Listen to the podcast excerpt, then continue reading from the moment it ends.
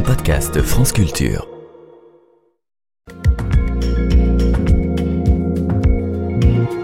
Allez, miaou Alexandra Delbo, avec science.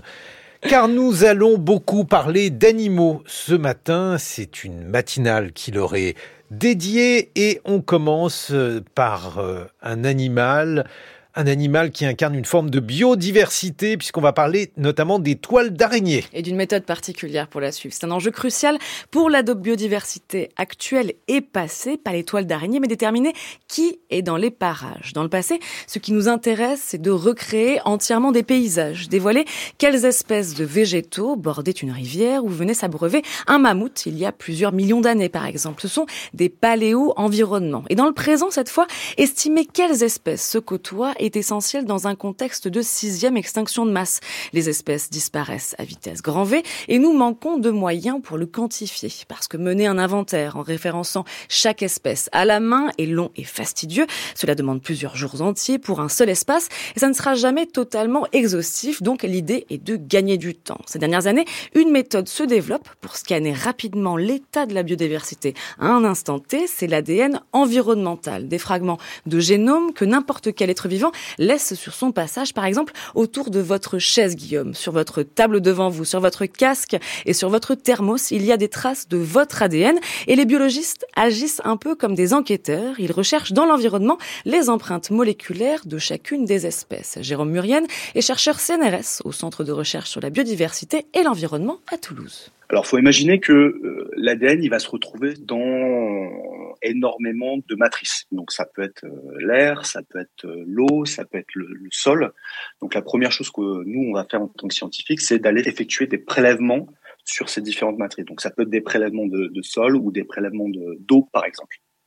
Ensuite, on va extraire cet ADN de retour au, au laboratoire et on va venir séquencer, c'est-à-dire lire certains fragments de cet ADN qu'on appelle les codes barres qui vont en fait être des fragments qui sont spécifiques de chacune euh, des espèces. Un peu de, de la même manière que la police scientifique utilise des fragments qui sont spécifiques des individus pour identifier les individus, nous, on va utiliser des fragments qui sont spécifiques des espèces et donc qui nous permettent d'établir en fait une, une liste des espèces qui sont présentes dans un environnement donné. Maintenant que l'on arrive à récolter des quantités données, à les manipuler et à les analyser, la limite de l'ADN environnemental n'est plus tellement technique. On peut le faire et on sait le faire. La question est plutôt jusqu'à quel point? Quelle est l'efficacité de chaque méthode? C'est-à-dire, est-ce que telle façon de prélever l'ADN environnemental va nous permettre de dresser un bon portrait robot de la biodiversité présente? C'est pourquoi cette nouvelle étude parue dans iScience se propose une méthode un petit peu innovante pêcher l'ADN environnemental grâce aux toiles d'araignée en piégeant les fragments d'ADN flottant dans l'air comme dans un filet. Bon, mais est-ce que les toiles d'araignée avaient déjà été utilisées dans le passé par les scientifiques? Oui, Guillaume, ah, vous voyez que je réponds oui à vos questions. Oui. Je peux la reposer peut-être cette question. les toiles d'araignée avaient-elles déjà été utilisées par les scientifiques Oui, une deuxième fois, Guillaume. Oui, pour identifier l'ADN des proies de ces araignées. L'année dernière, une autre étude a montré que l'on était capable de détecter un panel d'espèces mais la particularité de celle-ci, c'est d'avoir voulu tester l'efficacité de cette méthode. Et pour cela, les auteurs ont comparé des échantillons de toiles d'araignée à deux endroits distincts en Australie, dans un zoo ou dans une forêt, deux où l'on connaît les espèces qui y habitent. Et résultat, ça marche, ces toiles capturent fidèlement la biodiversité environnante. Ce qu'ils ont pu montrer, c'est qu'effectivement, il y avait des grandes différences dans l'ADN qui était détecté et dans la liste d'espèces qui étaient euh, fournies en fonction de l'origine des toiles d'araignée les toiles d'araignée qui étaient présentes en, forêt avaient des compositions différentes des toiles qui étaient présentes euh, dans le zoo et que les espèces exotiques étaient uniquement euh, trouvées sur les, toiles d'araignée qui étaient présentes dans, le zoo. en gros, ce qu'ils ont pu démontrer, c'est que euh, bah, les toiles d'araignée étaient efficaces pour piéger un ADN qui était local et montrer des différences en termes de communauté. Ça signifie que depuis de nombreuses années, on sait que sur les matrices sol et eau, on a des approches qui sont tout à fait euh, utilisables et, fonctionnelles.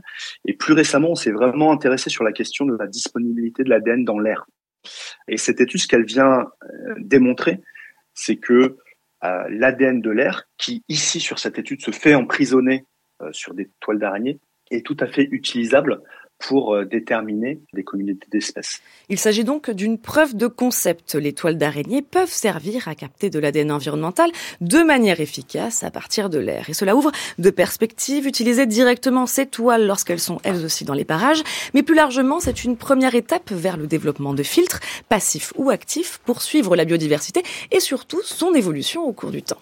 Bon, ça veut dire qu'il ne faut pas utiliser le plumeau pour chasser les toiles d'araignée, faute de quoi l'ADN, etc. Merci Alexandra Delbo.